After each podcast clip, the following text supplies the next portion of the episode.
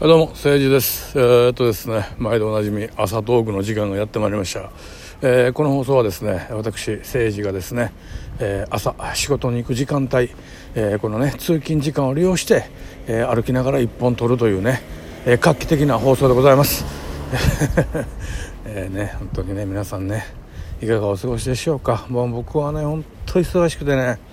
もう実はねラジオトークも全然聞いてなかったしから好きなね YouTube とかあとまあそうねツイッターをちょっと1回覗いたぐらいかな、うん、本当にもうネットにほとんどアクセスしてなくてあのー、なんすかねやっぱりあの仕事をね、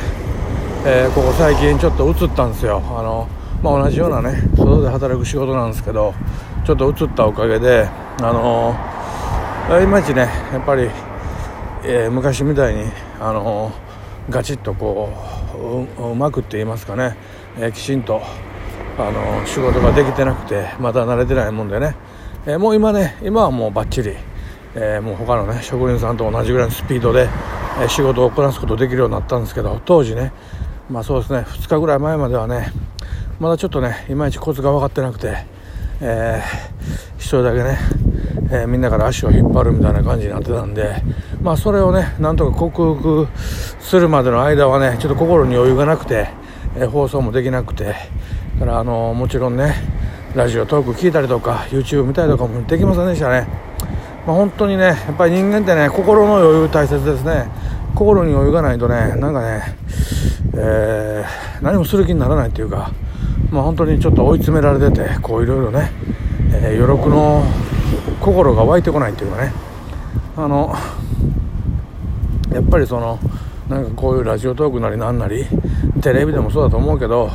何かをこうね、えー、っとエンタメ系のもんでもこう耳にしよう目にしようと思う時ってやっぱりどこか心にね余裕がないと自分の心の中余裕がなかったらそういうことをあの見たり聞いたりしようという気にならないですよね。うんまあ、今回やっとね、えー、っといろんな問題が片付いて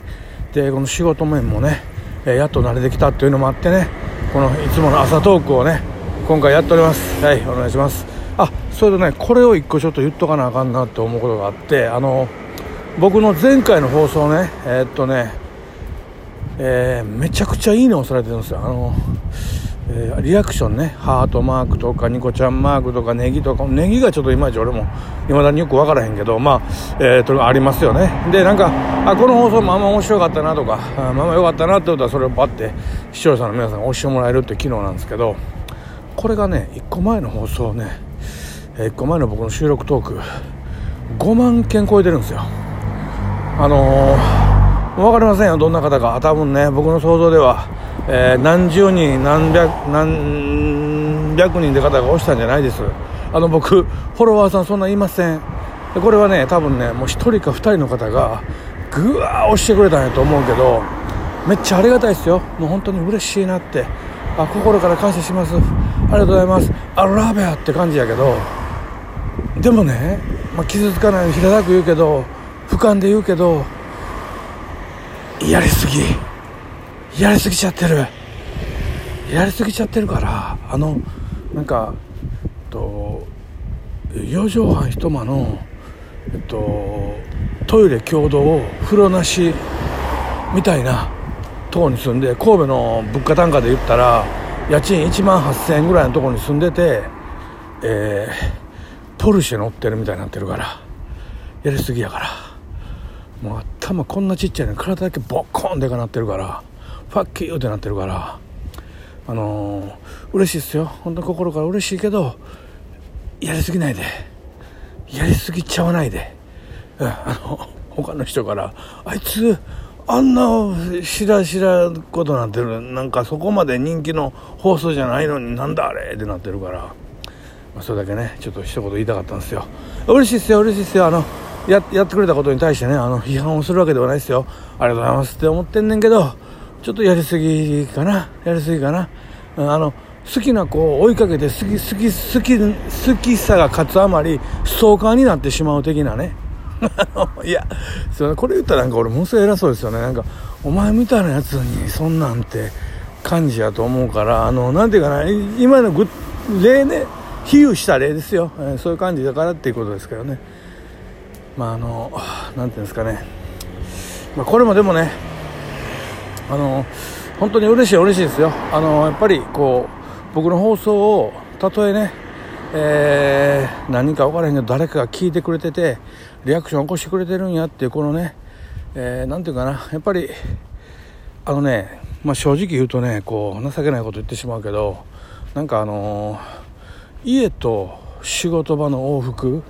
しかも家って言っても今僕自分の家じゃなくて実家に戻ってお母さんのちょっと介護もやってるから、っと、本当にね仕事介護仕事介護の連発じゃないですか。もうそれの繰り返しやから。あのそういう日々を送ってるとねなんかあの俺ってほんまに今世間とこうつながってるんかなみたいな。なんかこの地球上でポツンとなんか一人残されてふわふわ浮いてるようなそんな錯覚に陥るんですけどこうやってあの、まあ、あのリアクションをしてもらったりとかねそういうのがあるとあ多少なりともやっぱり世の中とつながってるなっていう思いがちょっと出てきてね、えー、多少元気が返ってきますね、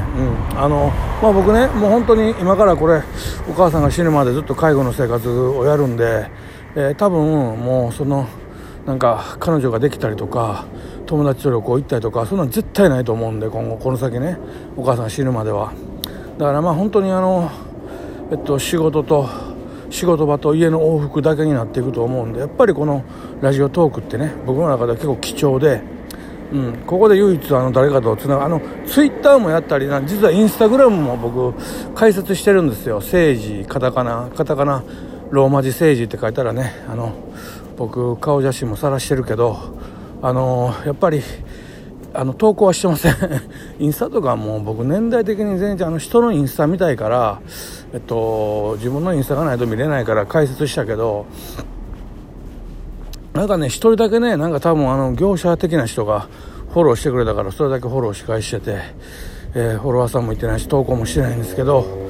えー、だからインスタなんかも全然やってないしからツイッターはちょいちょい投稿しててあの前までねあの4コマ漫画をそこに書いていったけどあのー、そうですねもうあの4コマ漫画とかやりだすともうプロになってあの本気でやるの気が済まんような気持ちになってきてそれできんからもうそんな時間がないからだからうんやめてますでまあ今ね本当はこうエンタメ系の何かこんな喋りでもいいし YouTube とかでもいいからそれでねえー、行くばかでも稼いでいきたいなと思ってるんだけど、えー、なかなかそこまで今のところねたどり着いてないですね。まあ、なんていうんですかねあのこれは自分でも、えー、長所であり短所であると思うけどもう結構完璧主義なんであのえっとね中途半端に出すの嫌やなと思っていつもね尻込みしてしまって、え出せないんですよね。うん、なんでねあの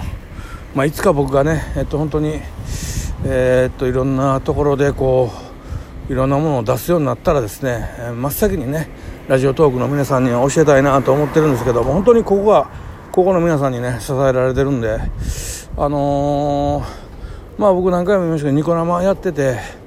うんその時のリスナーさんもね多分ねあのー、来てくれてるんですよ。あのこのまあだから前回の放送で5万件って言ってますけどその前後の放送もね何千件っていいね押してくれててあのー、多分ねニコ生時代の僕の西田さんが僕を見つけてくれてね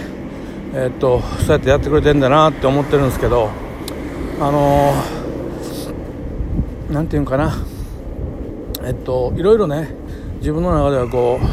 うきついなって出来事があの日々まあそこそこの感じで頻繁に起こってるんですけどそれをまあなんとかねえ、っとこなしていけるのもねやっぱりこうやってあのラジオトークならラジオトークあるいはねあの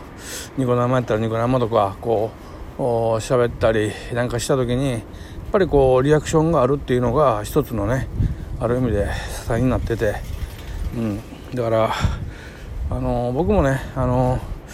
自分が応援してる、えー、タレントさんじゃないな。何ていうかな。こううん、まあなんかいろんなラジオトーカーさんとか YouTuber さんとかねいろんな人いるけどそういう人らにやっぱりこうあの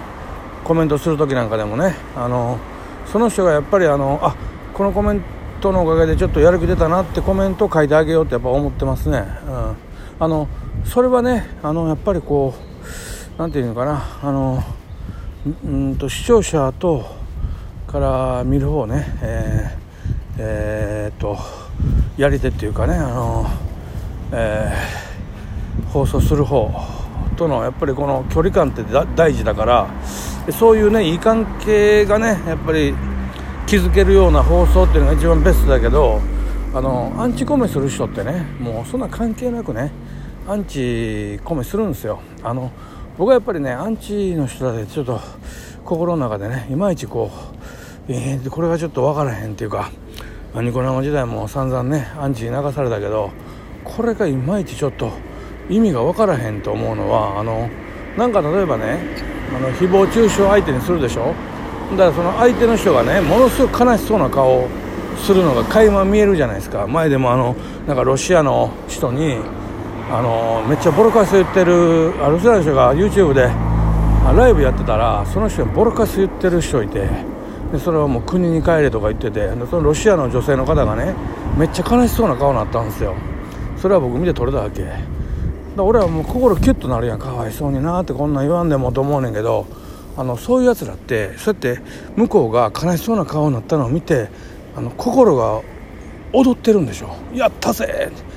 悲しい顔してる。嬉しい。見て嬉しい。最高やと思ってるんでしょ。あのまるであの「鬼滅の刃」に出てくるあの雲のなんか白いあの最後クイプチキガチンやられるあいつみたいですね。下限のなんとかみたいですね。キモいからね、えー、そういうのをね心改心した方がいいですよ。うん、あの人の悲しむ姿とか落ち込む姿見て気持ちいいってサイコパスやから。